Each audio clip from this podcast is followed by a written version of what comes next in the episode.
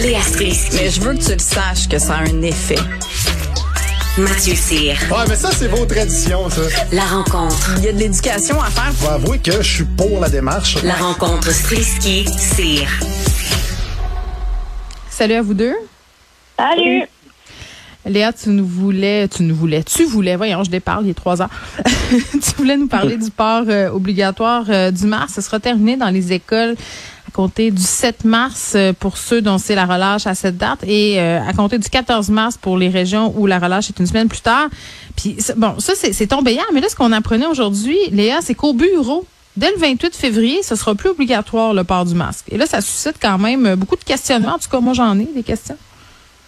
Euh, oui, puis euh, c'est drôle parce qu'ils gardent gardent certaines mesures d'hygiène. Je suis évidemment pour l'hygiène, mais Ah euh, et oui, euh, plus que mes enfants en tout cas.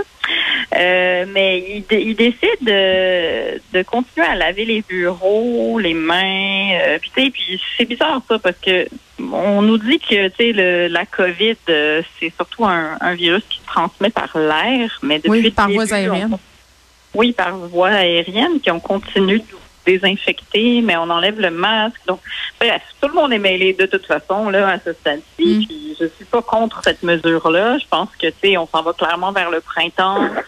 Euh, Oui, il y a une baisse des hospitalisations quand même assez conséquente euh, en ce moment, mais c'est vrai qu'il y a quelques mois, on remettait en question justement le lavage des paniers puis des surfaces parce qu'on disait, hey, écoutez, là, majoritairement, le virus se pogne dans l'air, donc c'est vrai que c'est un peu paradoxal. Puis j'entendais Marois risquer avec Benoît tantôt dire que, pour ainsi dire, là, la question de la ventilation dans les écoles, même si on nous annonçait des sommes euh, au niveau de Jean-François Roberge, euh, on n'était pas encore tout à fait rendu là. là.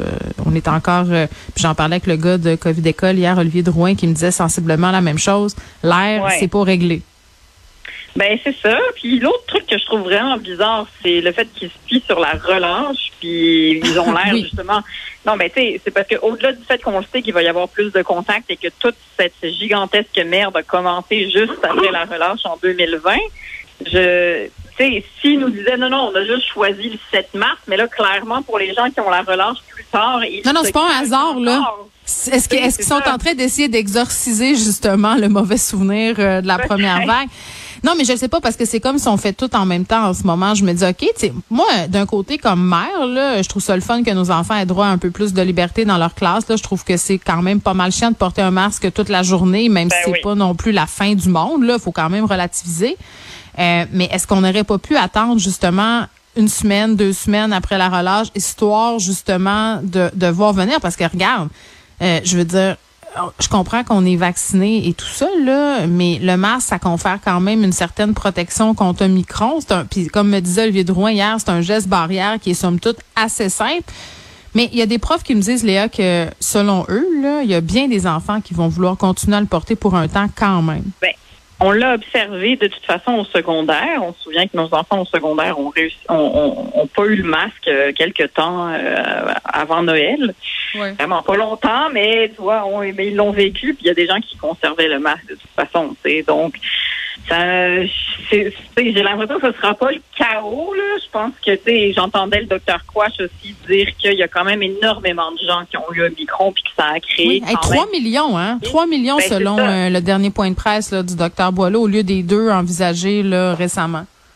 Donc, tu sais, ça m'inquiète pas plus faut, famous last words, comme on dit, mais euh, j'ai l'impression j'ai l'impression que les enfants vont être corrects, là, tu sais, puis euh, il semble qu'il y ait quand même vraiment eu une, une- il y a eu une hausse des hospitalisations des enfants due à la COVID, mais quand même assez minime, là, tu sais, il fait rien d'alarmant. Euh, bon, évidemment, tu sais, ça choque tout le temps quand il y a, il y a des petits enfants en bas de 5 ans qui meurent. Je veux dire, il en, il en suffit d'un ou deux, puis là, c'est sûr que tout le monde veut garder le masque, tu sais, mais c'est quand même dans les faits, dans les chiffres, les enfants semblent quand même avoir été, somme toute, pas trop affectés tu sais, au niveau des hospitalisations. Il faudrait quand même euh, surveiller ce qui se passe du côté de BA2 là, dans les pays d'Europe. Euh, dans certains pays, il y a vraiment une Arrête hausse de des enfants. Non, mais c'est ça quand même. On sait que ce qui se passe du côté de l'Europe, c'est le film dans lequel on va jouer dans pas longtemps. Je dis pas que c'est terrible que ces enfants-là meurent, là, mais le, le variant BA2 bon, mènerait à davantage d'hospitalisation d'enfants et mènerait, c'est le moins important, est au conditionnel. C'est ça. Sais, faut, faut se calmer, là, mais il faut quand même rester vigilant. Donc, on va, on va le vivre, hein? Fait On va le vivre. On verra. Moi, tant que je suis équipée euh, pour euh, tant que je suis équipée pour euh, animer ma radio dans mon sous-sol, euh, j'imagine qu'il y a quelque chose comme une Mais survivance c'est qui est C'est comme, possible. si tu comme si tu faisais de la radio étudiante dans ton sous-sol, tu sais. C'est comme si j'étais Jeff Fillion euh, puis qu'il y avait plus euh, une station qui voulait m'engager puis que j'étais obligée de faire radio pirate euh, en dessous. Ouais, je me sens de même, mais j'espère jamais en venir là. Mais bon, on voit que tu peux hein, on peut faire de la radio avec pas grand-chose. Mathieu, toi t'es euh, t'es, t'es- la, la, la perspective d'enlever les masques, t'es où par rapport à ça T'es-tu rendu là dans ta tête? Euh, oui, ça fait longtemps. Puis je trouve que je trouve ça bien qu'on le fasse. Euh, je t'es allé ailleurs le toi taux- en plus pour le voir. Oui, c'est ça. Je l'ai, j'ai, j'ai, j'ai vu, euh, j'ai vu comment ça se passait ailleurs. Puis euh, masque, pas masque, tu sais, c'est quand, quand tu gardes la distance, tout ça. Puis oui, tu mets ton masque dans les espaces publics. Puis tu gardes une certaine distanciation. Ben, je pense que avec tous les voyages que j'ai faits, je l'aurais pogné la COVID. Je veux dire, euh, si Ben, tu l'avais pogné avant de partir en même temps, là, fait que t'étais pas mal immunisé, mais c'est, quand même bon de dire et de rappeler que Ouais, c'est le masque en classe. variant. Faut, faut préciser que j'avais pogné le Delta, puis c'était le, le, le Omicron qui. T'aurais pu, qui c'est vrai, t'aurais pu euh, quand même l'attraper. Ouais. Euh, juste préciser que c'est le masque dans les classes, dans les aires communes et tout ça, là, dans les transports en commun, les autobus, ce sera maintenu. Là. Donc, c'est quand même, c'est pas l'abandon total. Mais- Mathieu, oui, vas-y, Léa. Oui, je me suis dit, mais, mais on s'entend-tu qu'il y avait aussi une petite hypocrisie par rapport au masque? Des fois, j'ai l'impression que c'est aussi très psychologique. Là. Moi, je suis allée voir un Ah, ben oui. spectacle- tu sais, Je suis allée voir Adib Al-Khalidi en rodage dans une salle où est-ce que je mets mon masque pour rentrer, après je m'assois, mais vu que je prends une consommation, j'enlève mon masque. On est tous là à rire parce qu'on a des Ouais, consommations. c'est ça. Ben, au cinéma en fin de semaine, c'était ça. moi Là. J'ai- embarqué dans l'avion, on avait tous, il fallait garder notre masque pendant les 17 heures de vol, mais après ça, quand tu arrivais à l'aéroport, tout le monde se suivait euh, la tête d'un cheveu de l'autre pour aller chercher nos valises. C'était c'était ridicule. là. Ouais, c'est Ben, ça, Bon, puis il y a beaucoup de politique là-dedans aussi, là, évidemment. Mathieu, tu voulais nous glisser un petit mot sur les nouveaux arrivants. Comment s'assurer euh, que ceux-ci parleront français? Ben, tout à fait. Euh, il y a 431 000 nouveaux arrivants qui vont arriver euh, au Canada en 2022, soit exactement la population de Laval. Et ma question, c'est est-ce qu'on veut vraiment un deuxième Laval? Voilà, c'est dit. Euh, parce qu'un des, un des objectifs du gouvernement Trudeau, c'est que d'ici 2100, il y ait 100 millions de Canadiens. Euh, puis heureusement, ben, il sera sûrement plus au pouvoir à cette date-là. Si on poursuit la tradition, ça risque d'être son petit-fils. Et c'est sûr que du point de vue économique, c'est excellent. Puis on a de la place pour les accueillir. Puis on pourrait être un pays d'un milliard, puis on serait même pas surpeuplé. Mais c'est au niveau de la culture, de la langue, puis de l'intégration que ça m'inquiète. Euh, puis c'est des inquiétudes que les Canadiens anglais n'ont pas parce que la- leur langue n'est pas menacée. On s'entend que c'est la langue la plus parlée dans le monde. Puis leur culture n'est pas menacée non plus parce qu'ils en ont pas. Fait que euh, eux autres, ça va bien. Euh, je veux dire, au Canada anglais, tu écoutes la musique américaine, tu regardes des acteurs américains, tu essaies de te convaincre que tu as une appartenance en buvant un café Tim Hortons. Mais au Québec, on, c'est d'autres choses, tu sais. Puis je me dis... Ça va, les gros préjugés, là?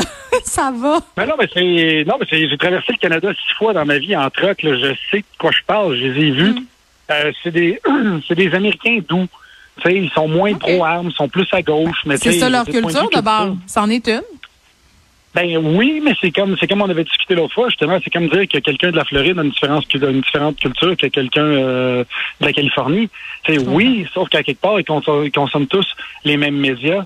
Puis ça fait en sorte que, tu sais, vu, vu qu'ils parlent anglais, ben les, les Canadiens qui réussissent s'en vont à Hollywood, le Jim Carrey, Dan Aykroyd, name it, euh, Shania Twain, tu sais qu'on les perd toutes. Justin Bieber. On a perdu Justin. Exactement. Puis, moi, ce que je trouve drôle, c'est que la gauche ne se permet pas de parler d'immigration parce qu'ils ont peur de paraître comme des xénophobes, mais ils sont tout le temps en train de défendre que la culture, c'est important, que la langue, c'est important. Mais dès qu'on parle d'immigration, personne n'ose prendre la parole de peur de se faire traiter de xénophobe. Et moi, ma, ma simple peur, c'est parce que le, le Québec veut garder sa parité dans le Canada. C'est-à-dire que si le Canada accepte, s'ils veulent 100 millions de Canadiens, il faudrait qu'il y ait quelque chose comme euh, 25 millions de Québécois, sais, si on veut suivre la parade là-dedans. Sauf que, est-ce qu'on a les infrastructures pour que ces gens-là s'intègrent à notre culture? Puis c'est là que je me pose la question, parce que moi, ce que j'ai peur, c'est que ça fasse exactement comme à Paris, puis qu'il y ait plein de banlieues, puis que les gens se ghettoisent, puis qu'ils aillent dans leur petit milieu. Tu sais, si t'as, si t'as, t'as, exemple, tu reçois d'une shot en une année, tu reçois 50 000 juifs, mais ils vont tous vivre à Outremont. Tu reçois 50 000 euh, asiatiques, ils vont tous dans le quartier chinois. Tu reçois 50 000 italiens, ils vont tous dans petite Italie, le petit Maghreb. Puis ça fait en sorte que tout ça, ça se ghettoise, puis ça fait des micro-sociétés où est-ce qu'ils arrivent avec les mêmes problèmes qu'il y avait déjà à l'étranger, alors qu'ils viennent ici pour avoir une meilleure vie sans ces problèmes-là. Fait que c'est là que je me pose la question. Oui, mais en quoi parler français va, va faire qu'ils vont pas être aux prises avec les mêmes problèmes sociaux? Je suis pas sûre, je te suis. Ben, en fait, parler français, s'intégrer à la culture québécoise, c'est deux choses qui sont complètement différentes. Oui, il faut que tu parles français, mais il faut pas que tu arrives. Si, exemple, ça fait 18 générations que tu es dans Ouais. une famille qui déteste les Juifs, puis que tu arrives ici parce qu'il y a un conflit, il y a eu un conflit armé que tu as eu avec les Israéliens, blablabla. Puis là, tu arrives ici puis tu détestes encore les Juifs. Puis ça dure, puis ça perdure, puis là, tu enseignes ça à tes enfants, etc., etc., parce que... Là, mais écoute, là, les blessures historiques puis tout ça, t'effaces pas ça en, en obligeant les gens à parler français. Tu sais, dans le sens où c'est un travail qui est beaucoup plus profond que ça, là. Ben tout à fait, tout à fait. Fait c'est ça que je dis. C'est si c'est un travail qui est plus profond que ça, ça prend plus de mesures pour qu'on puisse passer le balai là-dessus. Et on est un jeune pays. On, semble oublier que, écoute, ça va bien au Québec, relativement bien. Oui, on a des truckers qui s'en vont bloquer un pont puis qui font du klaxon à Ottawa. Mais tu sais, si on se compare avec la misère des, des 500 Brésiliens sans abri que je voyais en dessous de chaque viaduc, puis du monde qui s'arrachait la tête d'un- favela euh, en Colombie pour Brésil, je veux dire, on est, on, on va bien là, on va bien. Fait que je veux dire, si on amène des gens ici, sans les encadrer, sans leur montrer que, écoute, c'est ici il y a un autre code de loi, c'est le statut de la femme, et la femme est supposément égale à l'homme, euh, qu'il n'y a pas les mêmes notions qu'il y avait dans son pays. Quand il arrive ici, puis qu'il n'y a, a pas cette espèce d'enseignement-là qui est fait d'une manière encadrée, cette personne-là s'en va de manière naturelle avec les autres gens de son pays, de, de- des mêmes origines, et ça fait justement des ghettos, ça fait des banlieues comme il y a en périphérie de Paris, où est-ce que justement il y a des, il peut y avoir des gens qui sont euh, avoir des banlieues qui sont strictement euh, ultra ultra religieuses, alors que le, le pays est supposément laïque. Tu sais, là, je donne l'exemple de la religion, mais ça peut être n'importe quoi. Là. Bon, très bien. C'est une façon de voir les choses, euh, disons ça comme ça. Merci Mathieu, merci Léa, demain. Merci.